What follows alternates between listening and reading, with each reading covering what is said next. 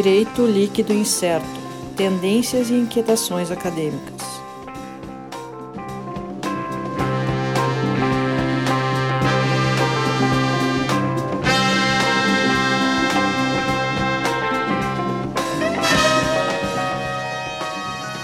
Olá pessoal, estamos aqui iniciando mais um episódio do nosso DLI Podcast Direito Líquido Incerto. Então já sabe, né, arroba DLI Podcast lá no Twitter, daqui a pouco nós vamos ter já fotinho da gravação. Estou aqui hoje, eu, Sandro Moraes, com o companheiro Alisson Capelari. Companheiro. Boa tarde, companheiro. a todos. E hoje o nosso convidado aqui foi, foi mencionado no último episódio, uhum. pela coincidência, depois que a gente estava vendo, lembrei que tinha até falado, mas mencionei com uma pronúncia errada. Aham. O professor, o doutor Guilherme Vinch. Isso aí. O professor é, é doutor em Direito pela Unicinos, pós-doutor em Direito pela PUC e membro da Academia Sul do Granense de Direito do Trabalho. Imortal da Academia Sul do Granense de Direito do Trabalho. É o mais novo imortal, né? Depois da eleição no ano passado, nesse ano, né, de 2019. E uma honra muito grande, inclusive, ter, ter sido eleito para essa cadeira número 26 da Academia Sul do Granense de Direito do Trabalho, e especialmente também porque a professora Denise Fincato né, foi a minha madrinha. Nossa, no dia da posse, né? E a madrinha de todas nós, na verdade. né? Afilhados é o que não faltam. Afiliadas da Fincato. É. Tem um grupo do WhatsApp com 500 participantes chamado Afilhados Afincados. E como já deu para perceber, né, nosso tema hoje, mais uma vez, a gente volta para o direito, de tra... direito do trabalho, né, como não poderia deixar de ser, e pedindo aqui, até para o professor Guilherme aqui, dar uma, um panorama aí dessas atualidades de direito do trabalho. A gente tem muita mudança na legislação, muita mudança até na própria sociedade e na forma de trabalho. E a gente vai falar um pouco sobre isso hoje. E aí, Guilherme, o que, que tu pode nos dizer dessa, na verdade, a atualidade de hoje que talvez amanhã já mude. É, né? é verdade. O que, que a gente pode falar hoje sobre o direito do trabalho? Bom, fala que ele ainda existe, né? Que ele a- ainda né, está tentando se, se manter como uma ciência né, do, dentro do direito. Mas antes de falar, eu queria agradecer o convite do pessoal do DLI, né, Alisson, Sandro, Serginho. É, muito obrigado por, pelo convite, né, por estarmos aí hoje. Fiquei bem feliz porque a gente aí desde o ano passado, desde 2018, 2017, 2018 ali quando eu iniciei o, o pós-doc com a Denise, a gente se conheceu aí na, na disciplina e a gente conseguiu manter um contato super bacana entre nós, então fico bem, bem feliz de estar participando desse projeto que é super inovador ali de, de vocês, aliando a questão da tecnologia com a informação, né, então fico realmente muito, muito feliz de estar aqui hoje. É, Sandro, assim, é, a gente tem um grande problema que é o fato dessa reforma trabalhista simplesmente nunca ter fim. A gente começou num cenário aí 2017, né, ah, ainda no cenário pré-impeachment, né, já havia aí alguma diretriz de, de mudança é, com a própria questão da alteração da lei da gorjeta, né, e aí depois nós tivemos aí todo aquele movimento político né, no, ao longo de 2016 2017. E aí a gente tem ali, então, em novembro, a entrada em vigor da reforma trabalhista, a Lei 13467, é uma lei que começou, na verdade, é, de uma forma simples, porque a ideia inicial dessa legislação era é, a alteração basicamente do artigo 8 da CLT e a, vamos dizer assim, um, um, um, um, dar um limite ao poder normativo da Justiça do Trabalho, né? porque sempre teve esse, esse diálogo, essa questão aí que as pessoas estão acreditando né? que a Justiça do Trabalho é responsável pelo desemprego no país, né? porque ficava uh, tendo, dando ações procedentes demais, né? algumas bobagens aí que as pessoas ficam falando né? e acaba uh, criando né? na- na- nas pessoas o, o- o sentimento de que aquilo é uma verdade.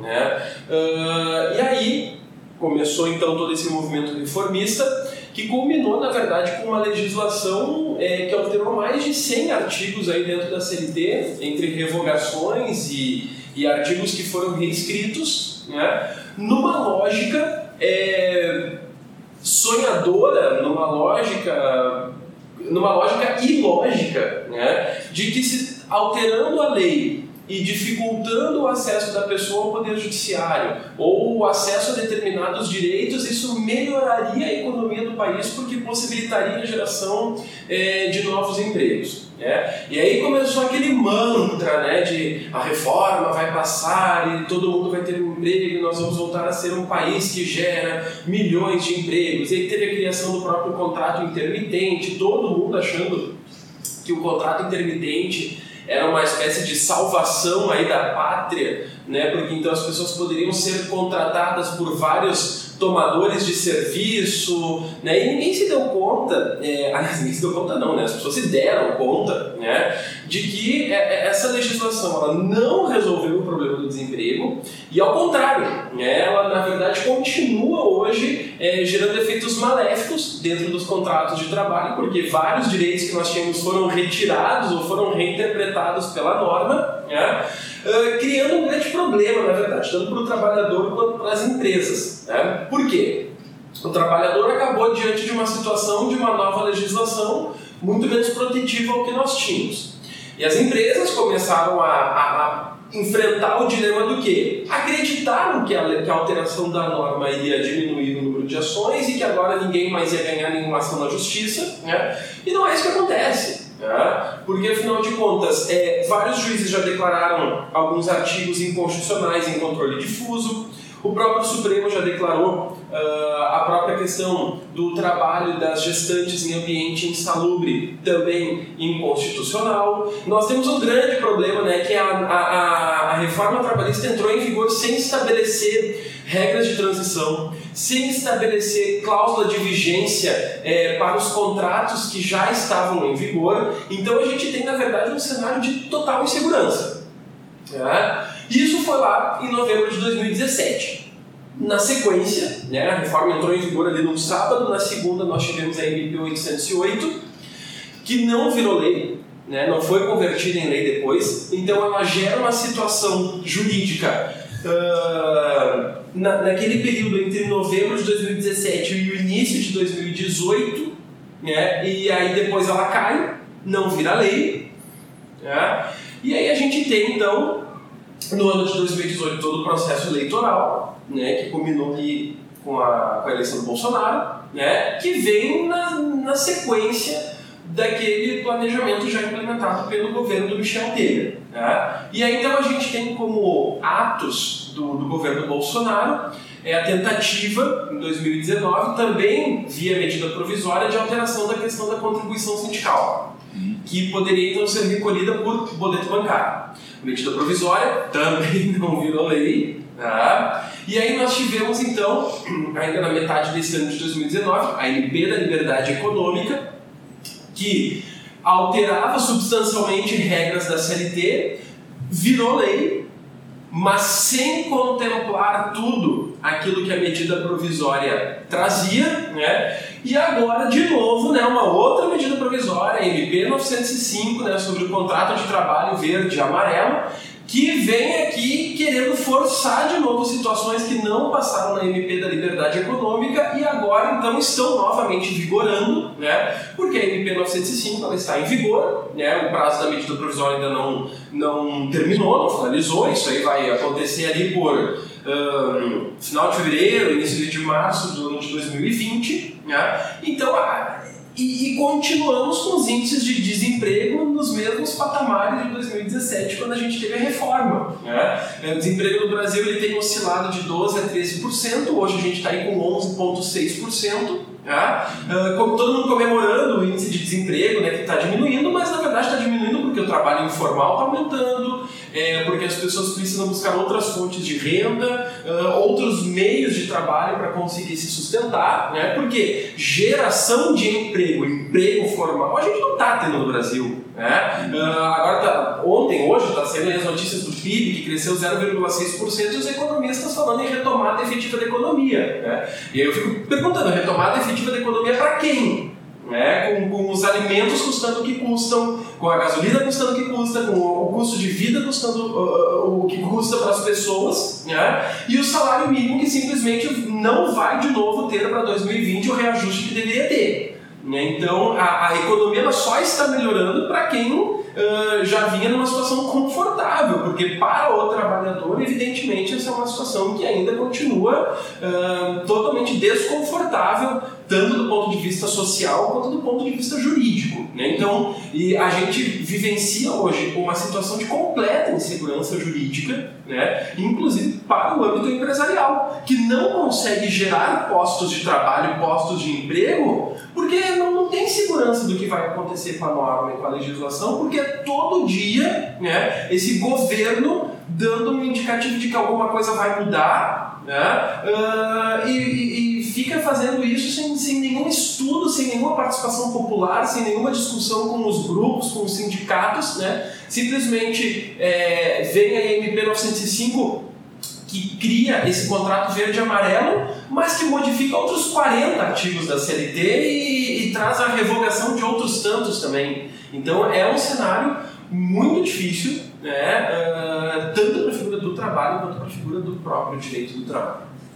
Interessante que essas, essas medidas provisórias, e aí tu referiste a, a 808, né, que foi da uhum. reforma trabalhista, Sim.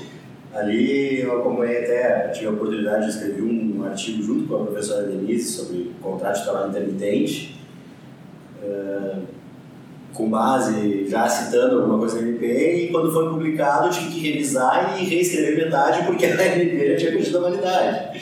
Então realmente é muito complicado a gente falar alguma coisa e me parece até que o próprio governo tem extrema dificuldade em trabalhar politicamente na própria aprovação dessa MP. Você vê, por exemplo, no, no exemplo da MP da Liberdade Econômica, que uma série de artigos não foram na conversão, não foram aprovados. E não foram uh, convertidos porque na votação os próprios congressistas disseram que aquelas matérias não eram matérias de medida provisória. Uhum. E agora elas estão aqui de novo na MP 905. Então não, parece que não, não é nada é democrático. É, é simplesmente a, é, a minha vontade é essa e agora eu vou ficar até vocês aceitarem. Né? Então isso é muito. Aliás, a própria MP 905 ela não tem razão de ser, porque a criação de um modelo de contrato de trabalho, isso não é matéria de medida provisória, não, não, não, tem urgência aqui. Sandro, é, não joga fora teu artigos. Não, é só, só reescrever. É, insegu insegura insegurança jurídica e segurança acadêmica. Né? É. Tem que reescrever tudo. Não, não joga fora que daqui a pouco tu vai ter que e aproveitar. Daqui a pouco aprovam de novo. aprovam de novo. E assim, o contrato intermitente ele foi muito mal uh, estipulado dentro da CLT. Assim, ele tem uma série de falhas. A gente até tem a portaria do antigo Ministério do Trabalho, né, que regula as questões do contrato intermitente, que na verdade é uma cópia da MP 808, né? Uh, mas assim, não, não, não, são raros os anúncios que a gente vê né, dos contratos uhum. intermitentes das pessoas. Ah, uh, vou contratar três vezes por semana de tal a tal hora por contrato intermitente. Não, se eu vou contratar três vezes por semana é, com jornada fixa, ou tenho um contrato de tempo parcial, dependendo do qual é a jornada, ou eu tenho um contrato de trabalho é, por prazo indeterminado. Eu não estou falando de contrato intermitente. Então, assim, o próprio conceito não foi bem absorvido pela, pela legislação. Claro, é, muitas empresas acabam não investindo numa consultoria trabalhista, numa consultoria preventiva, para justamente ter orientação da melhor forma para fazer isso, é, e estão criando um passivo que um dia vai chegar a essa conta. Né? É, embora os processos tenham caído é, nesse contexto pós-reforma, assim, teve aquela queda vertiginosa aí de 40% aí dos, dos processos, esse número já começou a aumentar de novo. Uhum. Né? E, e, começa a aumentar com um novo tipo de ação.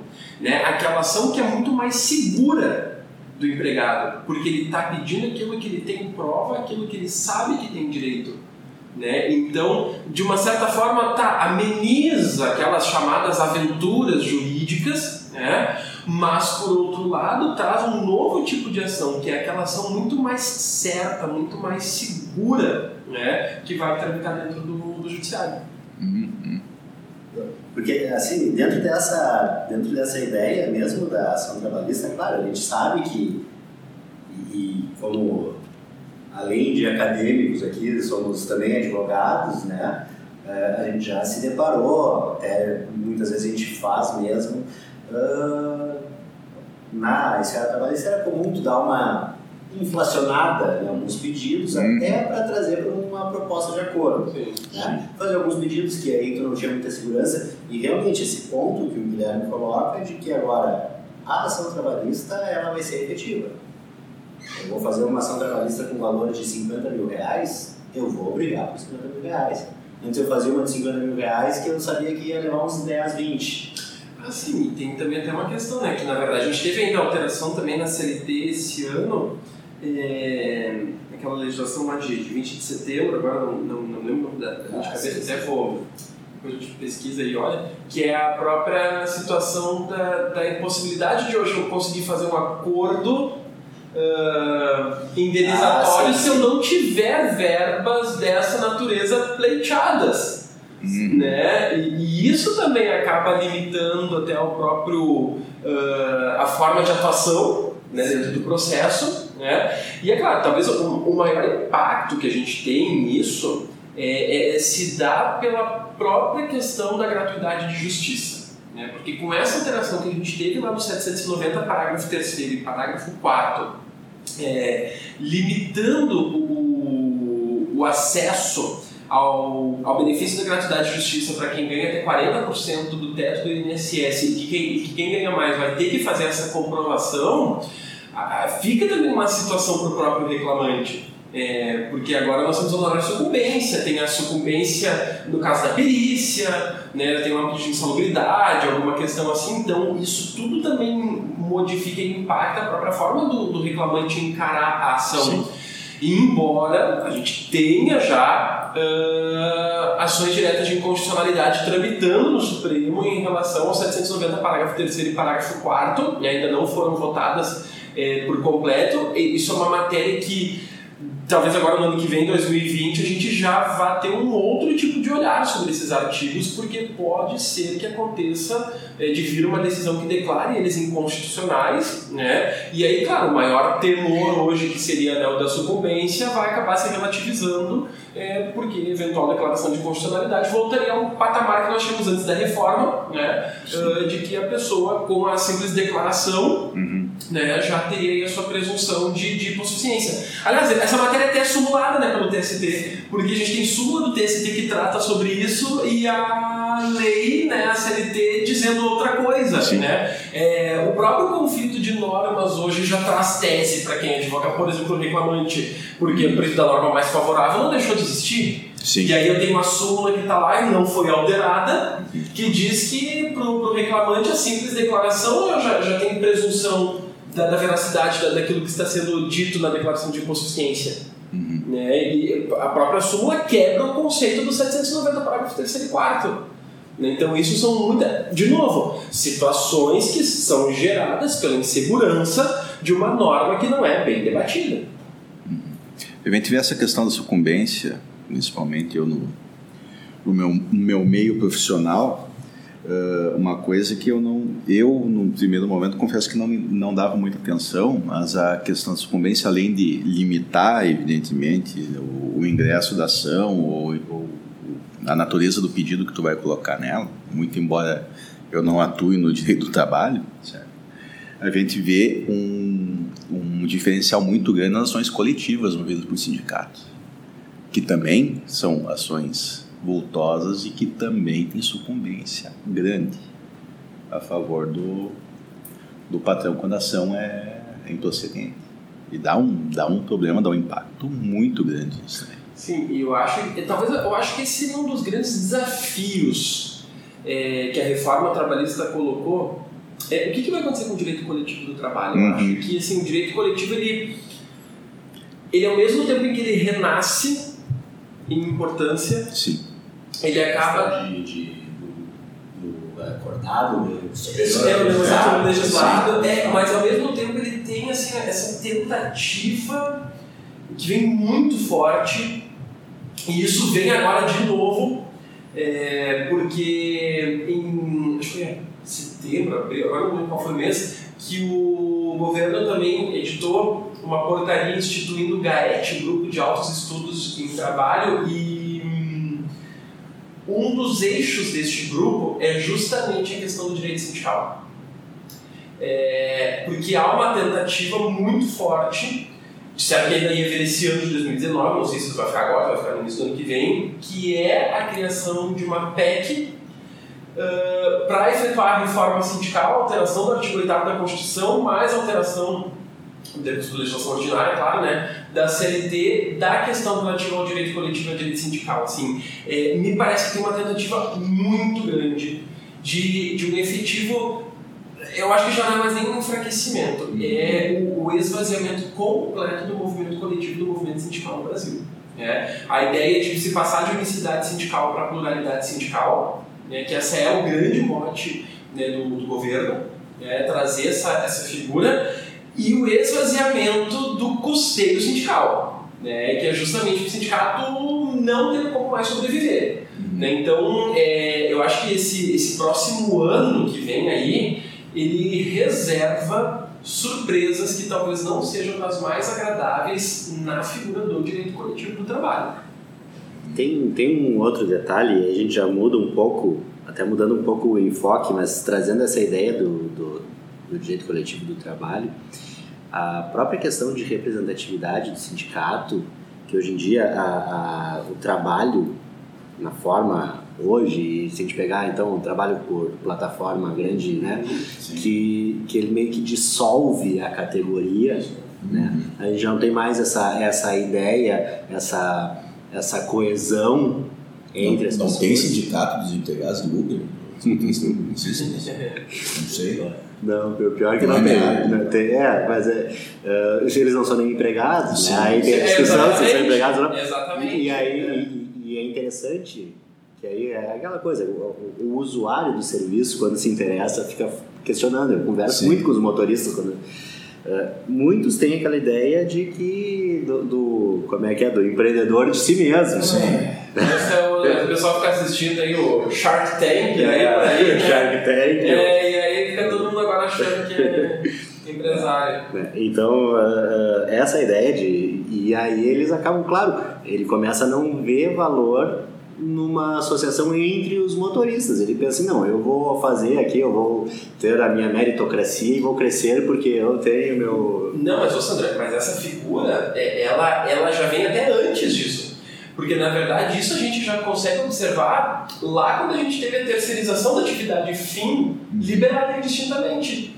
Porque na verdade quando tu coloca pessoas que não fazem parte da- do, do- do escopo da tua empresa, que vão ali sem nenhuma espécie de vínculo, é, elas mesmas dissolvem essa ideia de, de categoria, de classe, de luta por direitos, porque ela não faz parte daquela empresa, ela não faz parte daquele espaço, ela não tem nenhuma motivação justificativa para lutar por melhores direitos, né? E isso vem muito forte nessa nossa, no- nessa nossa nova forma, né, de, de trabalho pelas plataformas, né? Ah, e é bem isso que fala, é, o pessoal que dirige Uber, Cabify, iFood, essas coisas, eles não têm essa ideia de que dirigir 16, 18 horas ou pedalar por aí para entregar comida para as pessoas, ah, de que isso é trabalho para eles, isso é uma forma de empreender, de pensar no futuro, porque ah, se eu também hoje não quiser ir dirigir 10 horas, eu também posso, porque ninguém mais manda em mim, né? E as pessoas elas, elas conseguem acreditar em umas ideias que são completamente absurdas,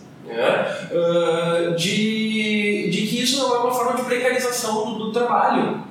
É, e aí é justamente isso, né? não são raros quando a gente pega em Uber, o cara que fala um motorista que ah, tô super bem, tô super feliz, porque, ah, tudo bem, eu tenho que dirigir 20 horas por dia para conseguir tirar um, um dinheiro bom, mas pelo menos não fica ninguém me, me cobrando nada. Como ninguém está me cobrando nada, gente, você tem um aplicativo que está me mandando ordens, lave o carro, por que você não está pegando passageiros? Ah, Por que você não, não liga a plataforma? Né? Gente, isso é ordem. Né? E é justamente que vem um pouco da pesquisa que a gente fez e a professora Denise no, no pós-doc sobre essa subordinação por algoritmos. Né? Porque, na verdade, as pessoas elas não conseguem en- enxergar que a máquina ela codifica um dado e esse dado se transforma em uma ordem para mim. Eu não tenho mais, talvez, como pensar em todas essas atividades profissionais na subordinação clássica do empregador em relação ao empregado, um lugar físico de trabalho, né? mas, mas uma nova forma de subordinação que é essa subordinação por algoritmos, né?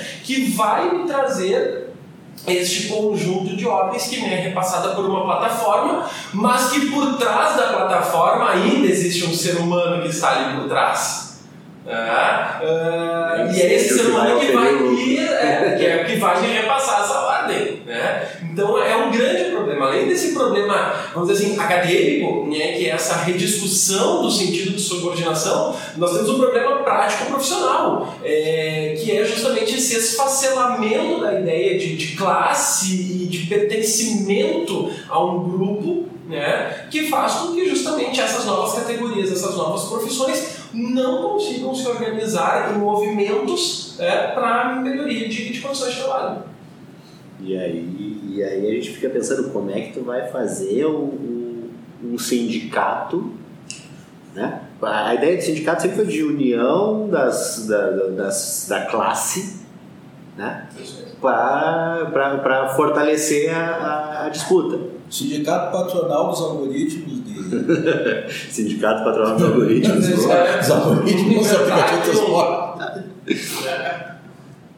Mas é, é interessante e, e, o algoritmo ele tem uma coisa que é porque tem o segredo de técnico, vamos dizer assim, né, da, da empresa, uh, mas a gente não tem.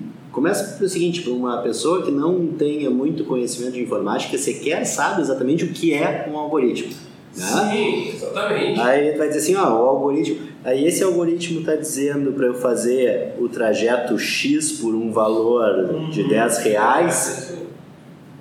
Uh, eu não sei por que, que ele chegou a essa conclusão que eu, e não o motorista, não o João que está com outro carro ali a 10 metros de mim, mas eu, vou pegar aquele passageiro e levar por 10 reais. E é esse o preço.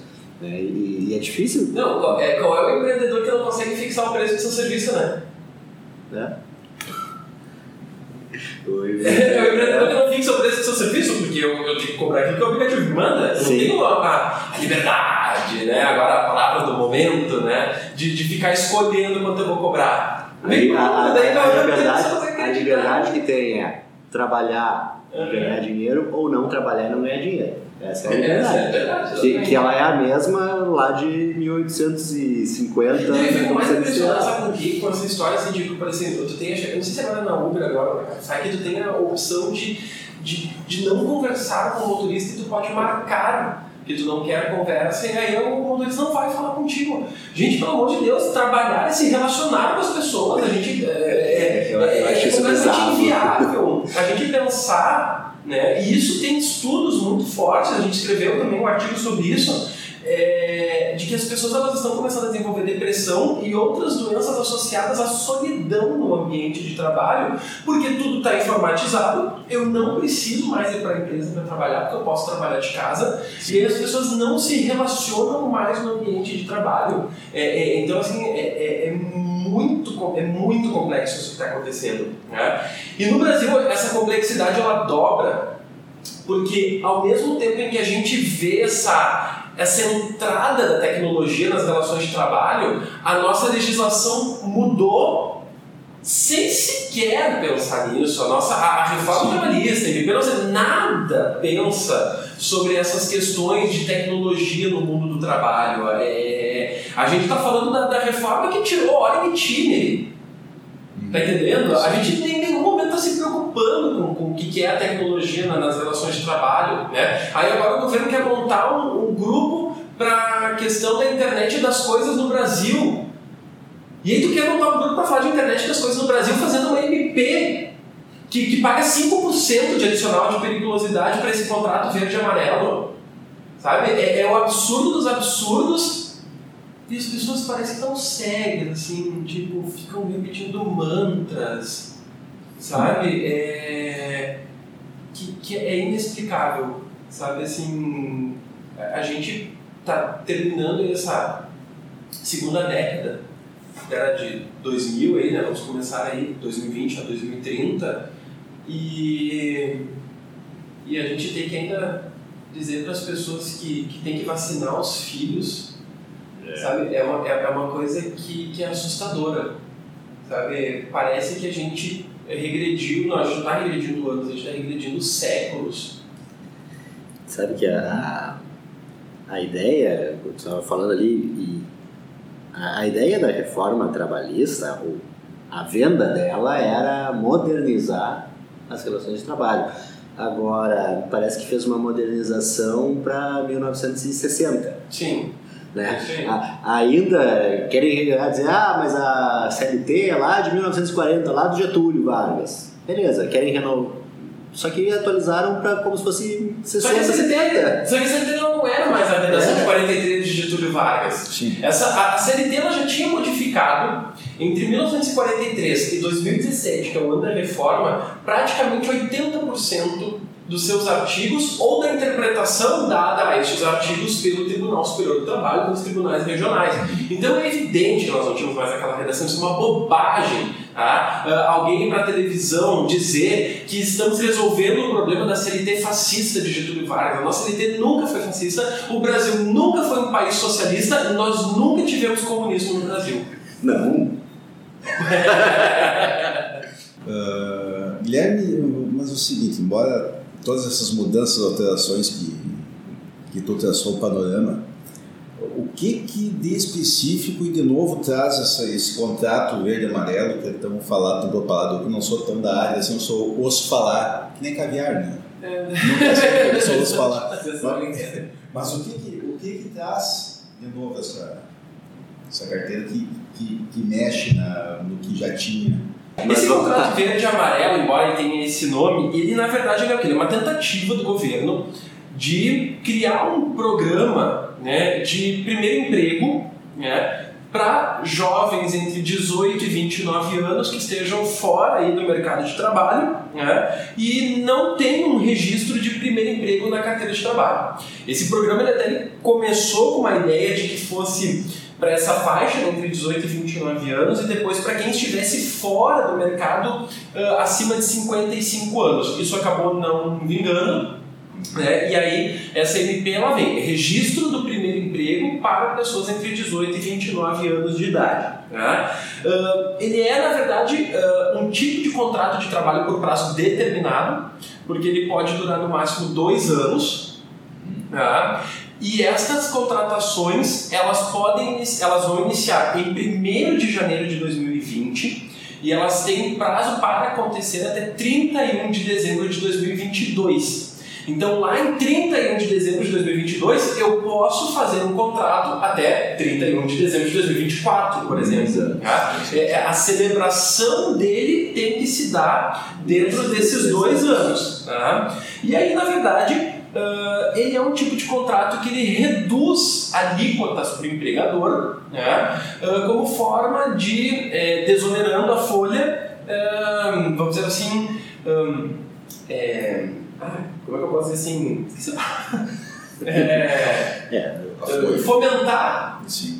Né, a, a criação de, de novas vagas de trabalho. Né? Então, por exemplo, ah, o FGTS, que é, ao invés de ser um recolhimento de 8%, ele passa a ser de 2%. Né? A multa do fundo de garantia, ao invés de ser 40%, passa a ser 20%. Né? Tem a desoneração da cota de 10% do INSS. Né? Então, é uma série de medidas que foram tomadas como uma forma de incentivo né, a esse tipo de contrato. Só que, na verdade, não é qualquer tipo de empregado, eu não vou poder ficar substituindo todo mundo por esse contrato verde e amarelo. inclusive né? não, não, não é, é previsto que não pode ser substituição, tem que ser criação de Exatamente, novo. criação, né? Tanto que se eu sair da empresa, eu tenho que eh, respeitar o prazo de 180 dias para ter um novo contrato verde e amarelo. E se eu estiver em um contrato verde e amarelo e ele terminar, eu só vou poder ser recontratado pela empresa nessa mesma modalidade 180 dias depois.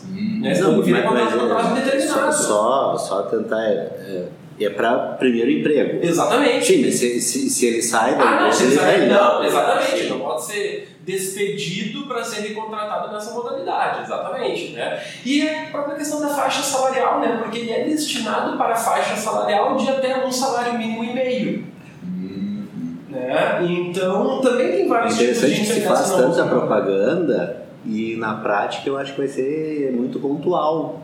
Tem todas essas restrições, Claro. né? Vai ser uma coisa muito pontual e vale mais, acho que pela propaganda que está sendo feita de que Não, tem uma série de erros e de coisas absurdas escritas, que é, por exemplo, eh, os direitos eh, previstos na Constituição na CLT serão mantidos. Gente, que isso? Olha, se, se um- dia uma MP puder tirar um direito É, exatamente, é. então a MP agora vai ter tirar direito constitucional. Né? Ela tem situações erradas, né? porque, por exemplo, ela diz né, lá no artigo 6 que ao final de cada mês né, ou de outro período de trabalho acordado entre as partes, é, o empregado receberá o pagamento imediato da remuneração do 13º proporcional e das férias proporcionais acrescidas de um terço. Gente, isso é errado. Tu não recebe 13º proporcional à razão de um dozeavos por mês. Tu não recebe as tuas férias à razão de um dozeavos eh, ao final de cada mês que tu trabalhou. Férias existe prazo na CLT para pagar. Eh, já tem até uma contradição aqui, porque diz que os direitos da CLT estão previstos e garantidos, mas a própria eh, MP contraria o que está dentro da CLT. Né? Então, assim, são absurdos que estão ali escritos. Né? Essa questão do adicional de periculosidade que está lá no artigo 15, né, de que se a empresa contratar um seguro, né, ela, vai, ela vai precisar pagar só o adicional de periculosidade de 5% sobre o salário do trabalhador. Isso é completamente inconstitucional, isso é completamente fora né, da, da legalidade. E também diz né, que o adicional de periculosidade só vai ser devido nesse tipo de contrato se houver exposição permanente do trabalhador, caracterizada pelo efetivo trabalho em condição de periculosidade por no mínimo 50% da sua jornada normal de trabalho. Gente, isso tem súmula do TST, que diz que o contato intermitente gera o direito é, integral ao adicional de periculosidade. Né? Então, assim, é, são situações completamente equivocadas que foram colocadas nessa MP, né? nessa criação do contrato verde e amarelo, na alteração de artigos da CLT e nas alterações né, lá da Lei 8.213 de 91, que, por exemplo, né, retirou né, o acidente de trabalho, o acidente in itinere das hipóteses de acidente de trabalho. Isso tem muita repercussão, né? Porque a partir do Isso- momento em que se, se tu fizer o link com a reforma da Previdência, o benefício acidentário ele tem um valor integral. O benefício Exatamente. por doença que não é acidentário tem valor proporcional. É isso aí. Então, Não, essa é a própria questão, se agora não é mais acidente de trabalho, se é acidente de trajeto, casa, trabalho, trabalho, casa, é, acaba a estabilidade da pessoa que sofre esse tipo de acidente. Porque não é mais acidente de trabalho, o benefício muda. É.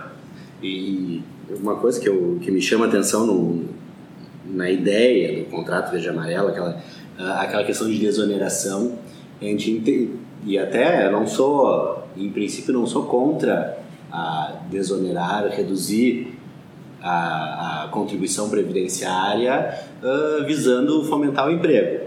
Ok. Só que quando tu vai falar de contas da Previdência, falar de rombo e de déficit, Ah, vamos dizer onde é que está saindo. É. Né? Ah, então, pô, até hoje, o, o simples é uma, é uma redução drástica da contribuição da previdenciária. A própria taxação do seguro-desemprego que foi feita pela MP.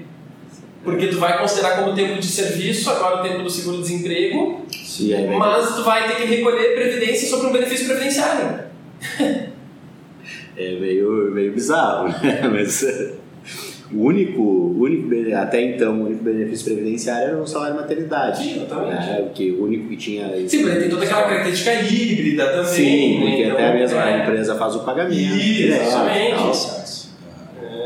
Então, assim, a gente vive é, um momento de muita é, fragmentação do direito do trabalho no Brasil e de uma necessidade de fortalecimento cada vez mais do, do direito do trabalho da justiça do trabalho para que a gente reconstrua esse sentido jurídico do direito do trabalho e além de resolver essas problemáticas ocasionadas aí por normas é, mal escritas, é a gente começar a pensar realmente o que, que esse novo modelo de trabalho vai trazer para o judiciário. Né? A gente já teve alguma, uma decisão aqui do nosso tribunal negando vínculo para motorista da Uber. A gente teve aí o STJ num conflito de competência dizendo que motorista de Uber não tem ah, Vínculo de emprego. vínculo de emprego, né? uma decisão errada, né? porque o STJ não, não tem competência para analisar esse conflito. né? Uh, e a, ou para se é- manifestar, né? Porque é. tem competência para julgar o conflito, mas não para se manifestar O sobre a conflito matéria. é competência, É, mas não, ele entrou na Não- não- matéria. é, exatamente, não a matéria. Ah, então a gente precisa né, eh, fortalecer cada vez mais a, a doutrina, né, esse resgate da doutrina como uma fonte do direito do trabalho né, e o fortalecimento do judiciário trabalhista para a gente pensar né, eh, essas novas discussões. A gente precisa começar a se importar com isso. Né? Enquanto a gente continuar discutindo aqui se o adicional que eu tenho que pagar é de 5% ou é de 30%, é, a gente nunca vai chegar nos temas contemporâneos do direito do trabalho. Né? A gente precisa efetivamente é, desse, desse repensar né, da, da doutrina e da jurisprudência, é, colocando esses novos dilemas do direito do trabalho como pauta efetiva. Né? Senão a gente vai ficar realmente só discutindo MP e alterações.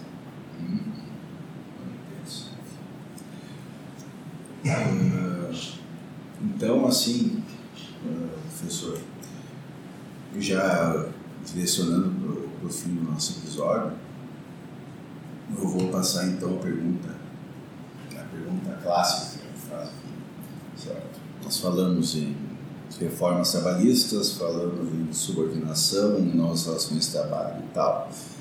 E é um campo fértil academicamente, inclusive para pesquisa, para quem está interessado em pesquisar. E o que que o senhor, o que que tu recomenda, indica para leitura, para pesquisa, obras, alguma coisa assim, para quem quer se aprofundar nesse, nesse assunto, nessa polêmica toda? Pode se autocitar, se disser que tem um artigo muito bom. Olha, essa é obrigação do, do entrevistado. Bom, então vocês citar. podem ler os nossos materiais publicados nas coletâneas do grupo de pesquisa da professora Denise, né? Inclusive a coletânea publicada pela Alex Magister, nesse ano de 2019. A gente está preparando agora um texto para que vai sair na coletânea de 2020, né? Justamente sobre esse tema. É, tem um- alguns livros bem interessantes, né? Que é o Uberização, do Thomas Lee. Tem o... Diga-se, a tradução, o nome, o título da tradução eu achei péssimo. Sim, né? sim. Não tem nada a ver Tem com isso, mas inventaram essa uberização. É, exatamente, né? Uh, os robôs vão roubar o seu trabalho, mas tudo bem, do Federico Pistono, acho que é bem interessante esse, essa, essa leitura, acho que é bem, bem legal. né? Uh, filmes, é, tem o documentário o Dig, né, uh, que trata sobre isso, né, justamente é um documentário sobre essa questão do Uber aí. Uh, a pró- claro, tem, os próprios filmes clássicos né, do direito do trabalho, né, o Germinal, o Eu, Daniel Blake, né, são vários filmes aí que tratam sobre essa questão aí do, do mundo do trabalho, das formas de, de trabalho. Né. Bom, quem estuda direito do trabalho tem a obrigação de assistir o Germinal, né, porque esse realmente é um clássico dos clássicos, né, Germinal, 1900 e os tempos modernos do Chaplin né, precisam ser sempre ah, relembrados. né? Então, é mais, mais nesse sentido, assim. As baita dicas aí que vão estar todas linkadas no, no texto do, do nosso episódio, depois quando for postado. Então, agradecendo aqui o Guilherme, uma conversa muito boa, Boa. mais uma grande. Eu, tô, eu sou suspeito, né? Mas eu vou dizer que está sempre agradável de ouvir o nosso Ah, podcast. certeza. é, as conversas interessantes e A gente vai evoluindo também, né? de Episódio por episódio. a questão técnica também. Questão técnica, questão... tem que aprender a falar no microfone. Eu tô meio... Cara, Bom, mas super- tudo bem. Não, é super legal, assim, e, e acho que propostas como essa devem acontecer, que é uma forma da gente. Claro, embora a gente tenha discutido aqui vários conceitos técnicos, várias questões assim, mas, mas de deixar o, o direito um pouco mais palatável, um Com pouco mais. é, é, chegando nas Tirando pessoas um de uma pouco a- forma um pouco mais informal, né? Então, eu nesse ia ritmo falar de tirando a conversa, formalidade. É, isso. nessa, porque as pessoas precisam entender, gente, assim, é, isso está acontecendo com a minha vida, com a vida de todo mundo. Tem muita gente que não que não sabe de- dessas medidas provisórias, das coisas que estão acontecendo na vida delas, são trabalhadores, são trabalhadoras. né? Então a gente precisa estar sempre aí alertando, né? E a gente precisa acabar um pouco, né, com essa polarização de se fala em favor do trabalhador é contra a empresa, se fala a favor da empresa é contra o trabalhador. Não, gente, as empresas geram empregos, empresas não dão empregos, empresas geram empregos porque elas estão ali remunerando uma força de trabalho que é dada em prestação de serviço para eles. Então ninguém dá emprego né, gera emprego porque empregos geram lucros. Né? E o trabalhador ser consciente disso também faz com que ele consiga se sentir parte daquela empresa na qual ele trabalha e queira estar ali. Então, é, o direito do trabalho ele precisa se reencontrar é, dentro desse modelo que consiga aliar é, empregados e empregadores, né? e não uns contra os outros. E, isso é uma ideia que, que eu não sei porque nesses dois últimos anos é, vingou tanto no Brasil, né? de que tem que escolher um lado é, excluindo o outro. Então, é, eu acho que propostas como essa são importantes por isso, para a gente também poder alertar as pessoas né, da importância é, de se sentirem é, tuteladas pelo direito, as empresas de se sentirem tuteladas por uma advocacia preventiva, evitando conflitos, evitando demandas, né, e que a gente consiga sempre poder conversar é, sobre isso num espaço amplamente democrático. Né? Porque talvez essa seja a, o maior desejo que a gente tenha para esse ano novo que está chegando, né, é que o Brasil não perca a sua essência democrática. Então, pessoal, muito obrigado. Valeu, Guilherme. Obrigado, Alisson. Opa, Acompanhe lá nossas postagens, arroba DLI Podcast no Twitter, vai ter a fotinho. Quem já está ouvindo já, já viu a foto nossa, né? Uh, e aguardo o próximo, próximo episódio aí. Muito obrigado. Valeu, pessoal. Valeu. Valeu, até mais.